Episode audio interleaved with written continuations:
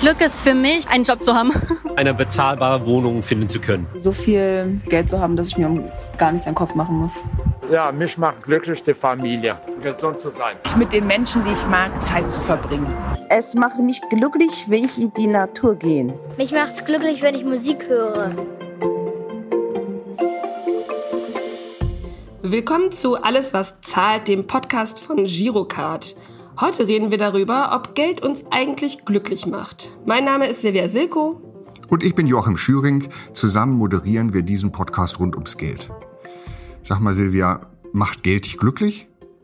Hm, also mir fällt es wahnsinnig schwer, das mit Ja zu beantworten, beziehungsweise überhaupt darüber nachzudenken, dass Geld und Glück wirklich zusammenhängen.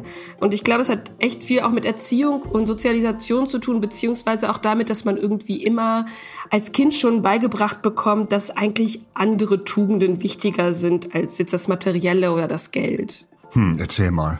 Äh, meine Oma hat mir immer das Märchen von Hans im Glück erzählt. Der hat irgendwie sieben Jahre gearbeitet irgendwo und hat dann so einen Goldklumpen bekommen. Weiß nicht, ob du dich an die Story erinnerst. Jedenfalls tauscht er dann auf seinem Weg nach Hause äh, gegen alles Mögliche, irgendwie Schweine, Gänse oder sonst was. Am Ende hat er zwei Steine, die verliert er dann auch noch, ich glaube beim Trinken oder so. Und äh, danach sagt er aber von sich selbst, fühlt er sich so frei und glücklich äh, wie nie zuvor. Und äh, die Moral äh, der offensichtlich antikapitalistischen Gebrüder Grimm dürfte ja wohl sein, je weniger man hat, desto weniger ist man belastet, oder? Ja, stimmt wohl, aber im Märchen verliert Hans ja alles. Und ähnliche Abstürze findet man ja in vielen dieser Märchen. Gleichnisse sind sie ja auch. Ich glaube, die Geschichten wollten eher davor warnen, zu viel von allem zu wollen, oder? Also wer maßlos, gierig und geizig war, sollte sich in Acht nehmen. Auch damals handelte aber natürlich klug, wer über Geld verfügte. Dieses aber eben nicht verprasste. Ja, okay, also die Lesart leuchtet natürlich ein, beziehungsweise klar, es ist ja natürlich eine Parabel oder wie du schon sagst, ein Gleichnis und die sind natürlich auch überzeichnet und man soll da als Kind wahrscheinlich oder auch als Erwachsener irgendwie was mitnehmen. Aus kindlicher Sicht hatte ich aber immer dennoch das Gefühl, dass Glück dann entsteht, wenn man sich eben nicht so ums Geld äh, Sorgen macht oder sich da Gedanken äh, drüber macht. Und äh, gleichzeitig weiß ich aber heute natürlich auch, dass ich wahrscheinlich ziemlich unglücklich wäre, wenn ich gar kein Geld hätte oder Angst haben müsste, dass ich jetzt meine Miete nicht zahlen kann oder so. Ja, genau. Wenn du nämlich nicht weißt, wie du deine Miete zahlen sollst, kannst du nämlich ziemlich schnell existenzielle Sorgen haben. Es ist dann ziemlich schwer, unbeschwert zu sein. In unserer Straßenumfrage hatten wir ja Passanten und Passantinnen gefragt, was für sie Glück bedeutet. Die meisten nannten wirklich ganz grundlegende Bedürfnisse. Eine Wohnung, gute Freunde und auch Geld. So viel, dass man sich keine Sorgen machen muss. Dass man gut davon leben kann und keine existenziellen Nöte hat. Aber ich hätte, glaube ich, äh, auch nicht gern viel zu viel davon. Dann hätte man womöglich gar keine Träume und Wünsche mehr, oder? Das kann ich mir vorstellen. Und wenn man dann vielleicht nichts mehr hat, was man anstrebt, dann macht einen das vielleicht auch nicht so richtig glücklich. Aber die Frage, macht Geld denn nun glücklich oder nicht, haben wir damit jetzt ja nicht beantwortet, oder? Puh, bevor ich hier jetzt zum Philosophen werde, reiche ich die Frage mal weiter. Zum Glück haben wir heute nämlich Herrn Karl-Heinz Ruhkriegel hier im Studio. Er ist Professor für Volkswirtschaftslehre an der TH Nürnberg und beschäftigt sich unter anderem mit interdisziplinärer Glücksforschung. Hallo, Herr Ruhkriegel. Hallo. Herr Rückrugel, Sie sind Ökonom und beschäftigen sich mit interdisziplinärer Glücksforschung. Was ist das denn? Ja, das ist ja hochspannend und zwar ist es so, dass in dieser Glücksforschung verschiedenste Disziplinen der Wissenschaft zusammenarbeiten. Und nur so kommt auch ein, möchte man sagen, ganzheitliches Ergebnis. Also hier äh, gehören zum Beispiel die Psychologen dazu, dann die Soziologie, natürlich die Wirtschaftswissenschaften, sowohl in der Ausprägung der Volkswirtschaftslehre als auch im Bereich natürlich Management, Führung. Dann geht es darum, dass sich hier auch entsprechend Mediziner einbringen und Neurobiologen und schließlich beschäftigen sich mit dem Thema auch Philosophen und auch Theologen. Dann sind Sie also Glücksexperte. Was sagen Sie, wann sind Menschen glücklich? Also wenn man so die Ergebnisse der Glücksforschung heranzieht, dann kann man ja sagen zunächst einmal, dass äh, Menschen dann glücklich sind, wenn sie sich wohlfühlen in ihrem Leben. Und dieses Glück hat zwei Ausprägungen, und zwar einerseits die Ebene der Gefühle. Hier geht es darum, dass man anstrebt, eine positive Gefühlsbilanz zu erreichen im Tagesdurchschnitt. Also man äh, hat hier ungefähr 4 zu 1 positiv zu negativ im Auge. Hier geht es darum, wie man sich fühlt, während man sein Leben lebt. Und die andere, eher abgehobenere Sichtweise ist die einer Bewertung. Das heißt, es geht hier darum zu fragen, wie zufrieden bin ich im Großen und Ganzen mit meinem Leben, wenn ich meine Wünsche, Ziele, Erwartungen insgesamt betrachte. Gibt es denn dann auch die Möglichkeit, Glück zu bemessen? Ja, also indem man dieses Glück ja aufteilt, einerseits in die Gefühlsebene und andererseits in diese Bewertungsebene, bestehen natürlich dann auch Möglichkeiten einer Bewertung. Und zwar, man befragt hier einfach äh, Menschen, man fragt sie nach ihren Gefühlen im Moment und das geht ja heute ziemlich einfach mit entsprechenden technischen Devices. Und zum anderen geht es natürlich darum, dass man sie fragt, äh, wie zufrieden sie mit ihrem Leben sind, alles zusammengenommen, im Großen und Ganzen. Und es ist hochinteressant, dass diese Ergebnisse dann auch das widerspiegeln, was andere, was Nachbarn, was aber auch Experten äh, sagen, wenn es darum geht, den Zufriedenheitsgrad eines einzelnen Menschen einzuschätzen. Und was genau macht einen Menschen dann zufrieden? Also was sind denn diese einzelnen Elemente, von denen Sie gerade sprachen? Ja, es geht hier letztlich, also das eine, also dieses Glück, da geht es ja darum, dass man erst einmal feststellt, wie ich mich fühle in meinem Leben. Aber dahinter steht natürlich die Frage, welche Faktoren beeinflussen unser Glück. Und da gibt es die sogenannten Glücksfaktoren. Die Glücksfaktoren, man fängt ja zunächst mal an, ganz grundlegend, und das ist wohl auch der wichtigste. Es geht hier um gelingende soziale Beziehungen und zwar äh, im gesamten Umfeld. Es geht aber auch um Gesundheit. Es geht darum, um Engagement. Es geht darum, dass man etwas tut, wo man einen Sinn darin sieht. Es geht aber auch darum, dass man sieht, dass man selbst die Möglichkeit hat, auf sein Leben Einfluss zu nehmen. Man bezeichnet es auch als Selbstwirksamkeit. Dann haben natürlich auch so Einstellungen wie bin ich dankbar, bin ich eher optimistisch etc. Einfluss auf unser Glück. Und letztlich kommt es natürlich auch an, darauf an, dass man ein gewisses Maß an Einkommen hat, damit man die wesentlichen materiellen Grundbedürfnisse oder die wesentlichen materiellen Bedürfnisse befriedigen kann. Also es muss je nach Situation das Geld stimmen. Ja, ich, natürlich ist klar, die Situation ist unterschiedlich, ob ich jetzt in München wohne oder eher im ländlichen Raum oder ist natürlich auch in Abhängigkeit zu sehen von der Familiengröße. Entscheidend ist, dass ich mit dem Einkommen, was ich habe, in der Lage sein sollte, die wesentlichen materiellen Bedürfnisse zu befriedigen.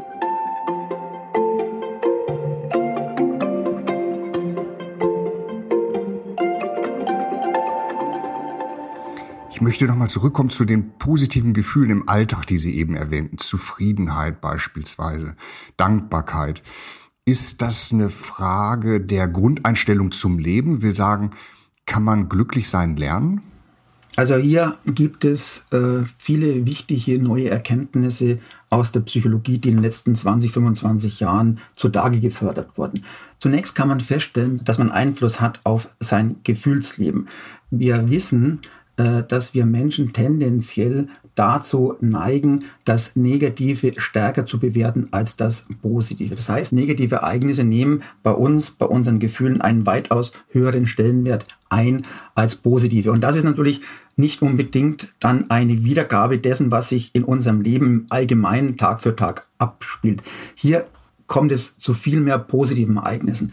Man kann jetzt dieser Verzerrung entgegenwirken, indem man beispielsweise ein Dankbarkeitstagebuch schreibt.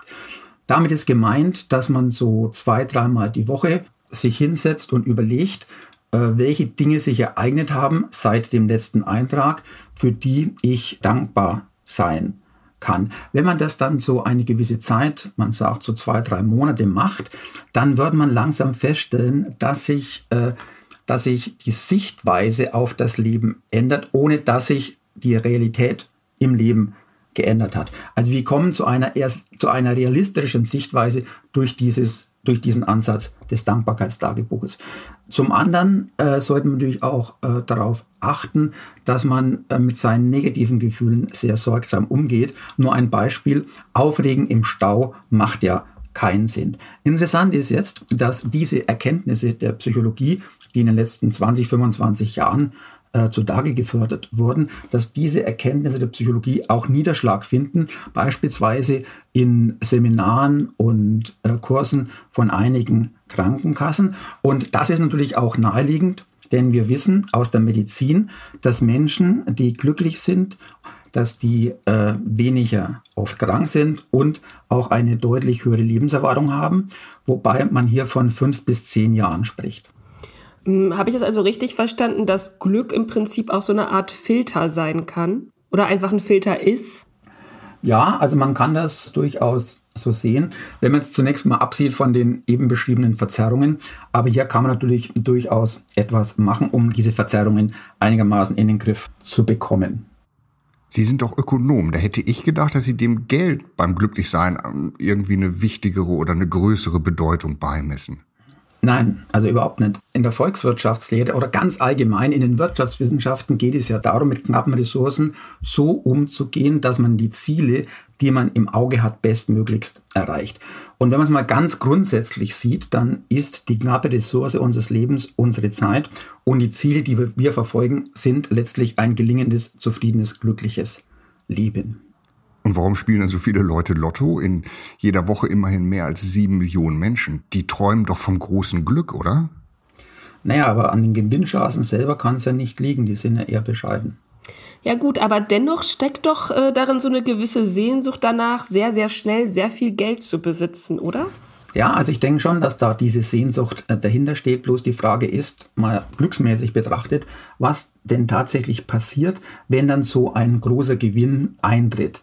Wir wissen aus der Psychologie, dass wir uns insbesondere im materiellen Bereich ziemlich schnell an mehr Einkommen, mehr Geld gewöhnen. Und das heißt dann, dass nach einer gewissen Zeit, einer gewissen Anpassungszeit, dass wir dann einfach unsere Ansprüche nach oben schrauben, so dass wir dann wieder dort sind, wo wir vorher waren. Dann kommt es letztlich dann darauf an, ob wir vorher schon mit, mit unserer Zeitverwendung im Hinblick auf die einzelnen Glücksfaktoren zufrieden waren oder nicht. Ich möchte hier ein Missverständnis vorbeugen.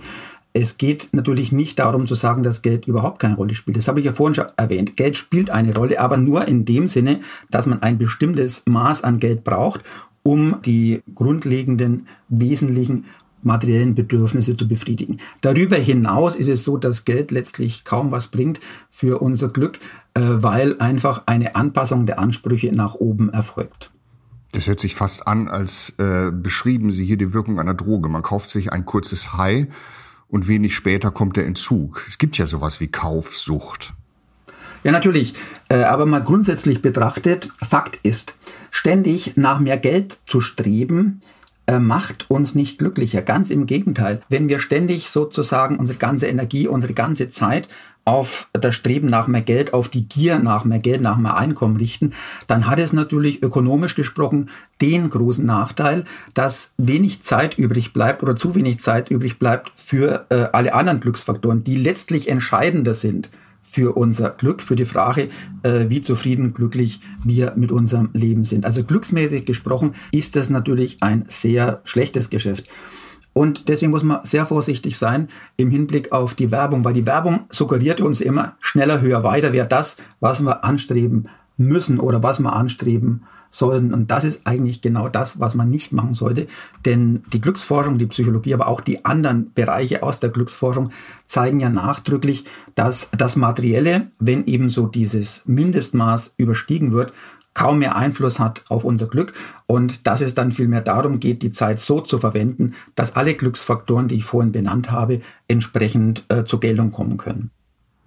Nun sind aber gerade für viele Menschen auch Statussymbole eine große Befriedigung. Dann kauft man sich ja mit dem Geld nicht nur ein Objekt oder ein Auto oder ein schönes Möbelstück, über das man sich selber freut, sondern auch ein Image, das von anderen bewundert wird. Auch das kann doch glücklich machen, oder nicht? Ja, da muss man auch wieder abwägen, weil Sie müssen ja immer sehen, oder die Frage ist schlicht, was kostet mich dieses Orientieren an Statussymbolen? Und es ist so, dass das meist nicht nur eines ist, sondern sehr mehr Statussymbole, die man meint haben zu müssen. Aber dann muss man sich natürlich immer fragen, lohnt es sich wirklich, so viel Zeit, so viel Energie äh, in den Erwerb und den Besitz von solchen Statussymbolen zu stecken, wenn man auf der anderen Seite dann entsprechend weniger Zeit hat und Energie hat, um die anderen Glücksfaktoren, die letztlich wesentlich sind für die Frage, ob wir glücklich sind, dass man dann so wenig Zeit für diese anderen Glücksfaktoren hat.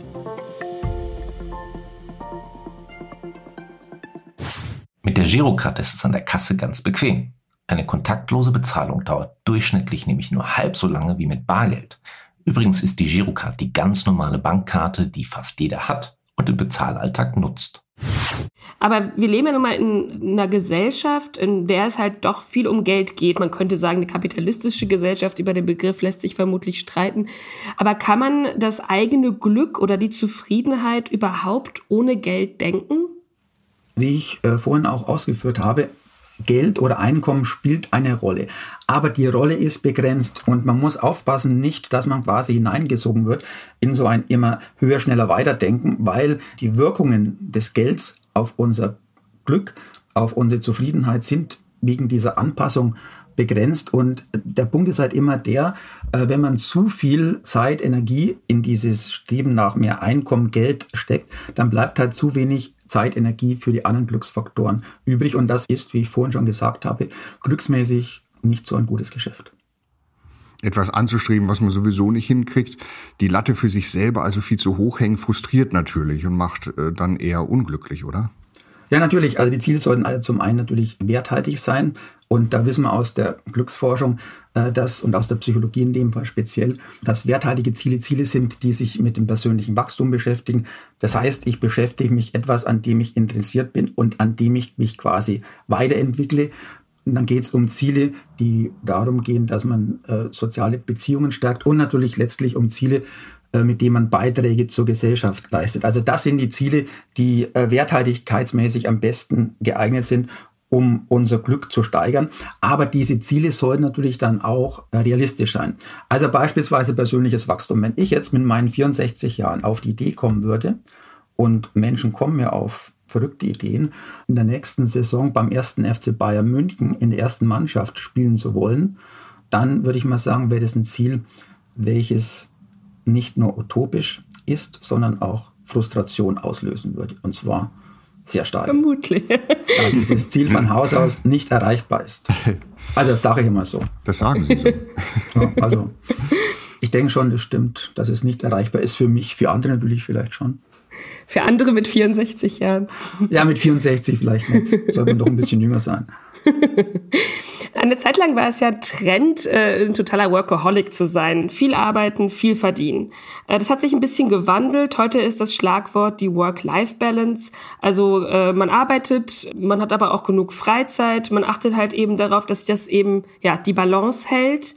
Und dafür nimmt man vielleicht auch in Kauf, weniger zu verdienen. Ähm, würden Sie sagen, dass äh, die neue Generation quasi schon einen Fortschritt gemacht hat Richtung Glück? Ja, auf jeden Fall. Äh, ich habe ja ständig mit jungen Menschen zu tun und ich bin begeistert, weil das ist eigentlich ein vollkommen vernünftiger ökonomischer Ansatzpunkt. Ja, also letztlich, worum geht's im Leben und wie setze ich meine Zeit ein? Das heißt ja nicht, dass die jungen Menschen nicht sich engagieren, sich im Arbeitsleben entsprechend einbringen. Aber das Arbeitsleben ist Teil des Lebens und muss natürlich dann auch und sollte auch zum Gelingen des Lebens beitragen. Das heißt, sollte entsprechend auch in diese Idee des gelingenden, zufriedenen, glücklichen Lebens passen. Und da ist es schon beobachtbar und das hört man auch, wenn man sich mit, mit, mit Headhunter beispielsweise unterhält, die sagen also, die, die, die, die, die ersten der Generation Y, die jetzt vielleicht Mitte, Mitte 30 sind, die rücken ja langsam in Führungspositionen nach und bei denen geht es jetzt weniger um ein, ein, ein riesiges Gehalt, äh, bei denen geht es weniger um ein großes Eckbüro oder um einen großen Firmenwagen. Nein, bei denen geht es darum, sie sagen, äh, die Arbeit muss Sinn machen, man muss Möglichkeiten haben, sich weiterzuentwickeln. Sie möchten auch gute soziale Beziehungen haben oder anders formuliert ein gutes Arbeitsklima äh, vorfinden. Und es gehört auch dazu, dass der Vorgesetzte, die Führungskraft sich entsprechend einbringt und unterstützend tätig ist und den Einzelnen entsprechend fördert. Natürlich geht es hier auch darum, dass man fair bezahlt wird. Aber die Bezahlung alleine ist es nicht. Und das Interessante ist, wenn man zum Beispiel jetzt mal so äh, öfters mal ins Handelsblatt schaut, dann stellt man fest, dass da öfters so ganz kritische Berichte vorfindbar sind von äh, durchaus Top-Kanzleien, die versuchen, Mitarbeiter zu finden, also Juristen zu finden, die bei ihnen einsteigen und dann entsprechend Gehälter bieten, die bei 100.000 anfangen als Berufsanfänger mit äh, Zusatzprämien und so weiter. Aber diese Kanzleien haben verglichen mit früher doch zunehmend Schwierigkeiten, die Mitarbeiter, die sie haben wollen, auch zu bekommen, weil hier die jungen Juristen sagen, ja, also ich möchte doch etwas von meinem Leben haben und nicht quasi mein Leben in der Kanzlei aufgehen lassen und sonst drumherum quasi ständig Zeitnot zu spüren.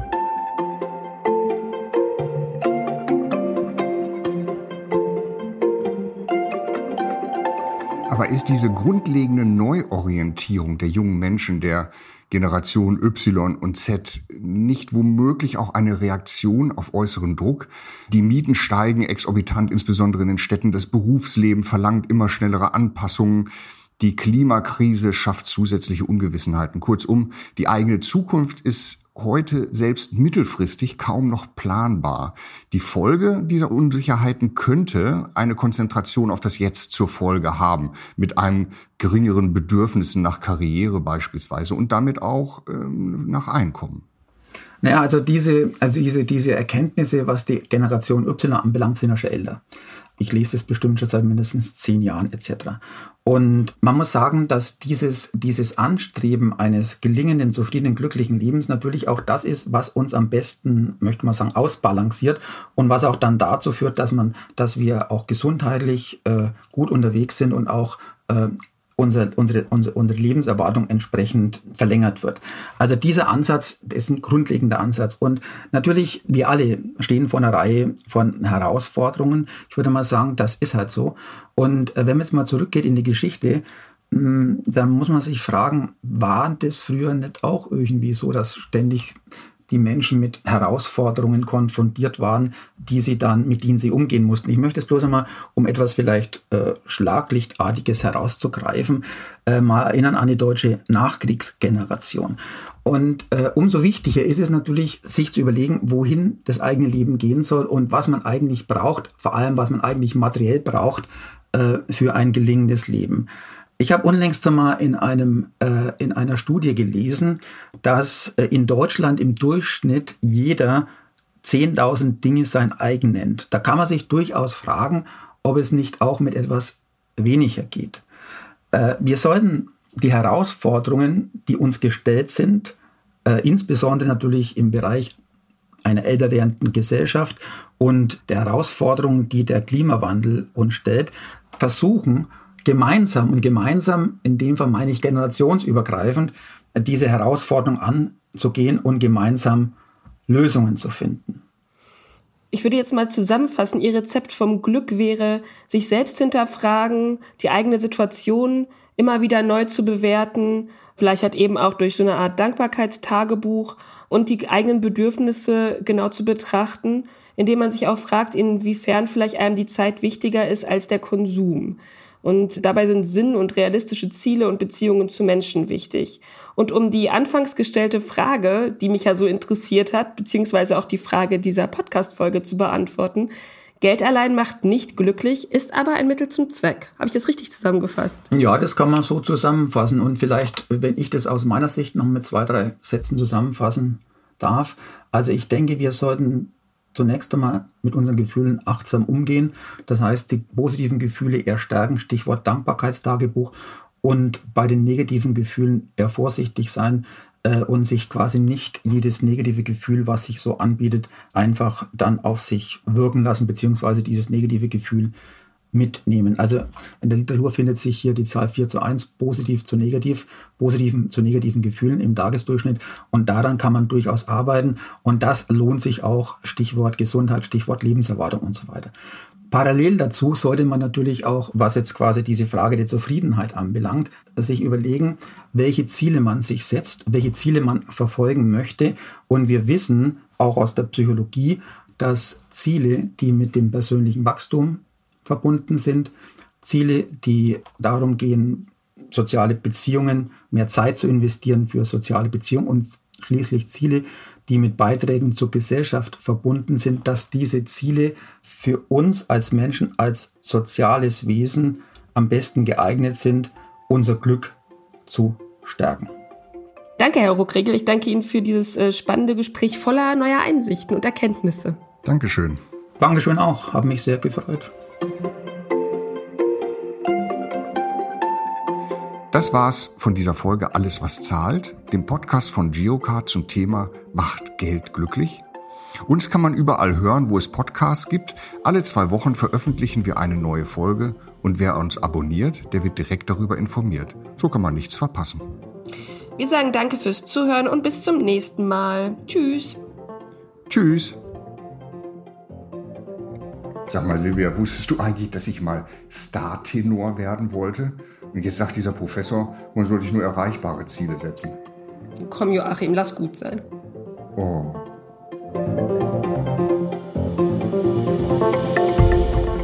Dieser Podcast ist eine Produktion vom Zeitstudio im Auftrag von Girocard, realisiert von der Tempus Corporate GmbH.